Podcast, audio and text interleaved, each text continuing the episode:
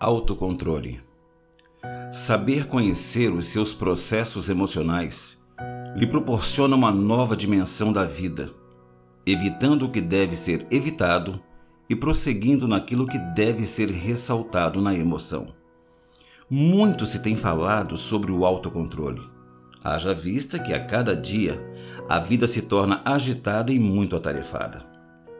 Você já ouviu falar de autocontrole? Sabe da sua definição? Autodomínio, autogoverno, autogestão, autoadministração ou domínio próprio. São palavras sinônimas do autocontrole e a sua definição consiste na capacidade e na habilidade que o indivíduo tem de controlar os pensamentos, as emoções e os desejos, visando uma gestão eficiente com o fim de equilibrar a vida no presente e no futuro.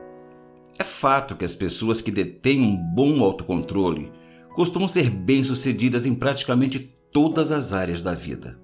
Por outro lado, Indivíduos com baixo ou nenhum autocontrole não costumam alcançar muitos objetivos na vida. Não são pessoas realizadas. Geralmente, são indivíduos explosivos e evitados pelos demais seres humanos. O substantivo masculino autocontrole, segundo o dicionário eletrônico Dício, é a capacidade de controlar ou de ter o domínio sobre os seus próprios impulsos, emoções e paixões controle sobre si mesmo, controle emocional ou expressão de equilíbrio diante de autodomínio. Nunca perdi o autocontrole diante das críticas. O professor, jornalista e psicólogo americano Daniel Goleman, que foi o grande impulsionador da inteligência emocional no mundo contemporâneo, destaca: por que o autocontrole é tão importante para os líderes?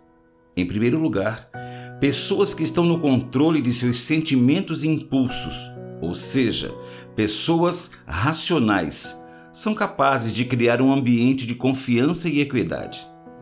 Se você deseja ser o líder da sua vida, é indispensável que se utilize do autocontrole. O autocontrole consiste em transmudar uma situação negativa ou o recebimento de uma mensagem não tão agradável em um cenário positivo a fim de obter bons resultados para a vida. A ideia é que uma pessoa que tem o autocontrole consiga dominar suas emoções e equilibrar os seus comportamentos. Utilize a sua racionalidade com base em sua capacidade, visando gerenciar ou dominar as suas próprias emoções e os pensamentos para ser alguém feliz. Do livro Autocontrole Autor Francis Ney Liberato. Narração Fernando Dávila.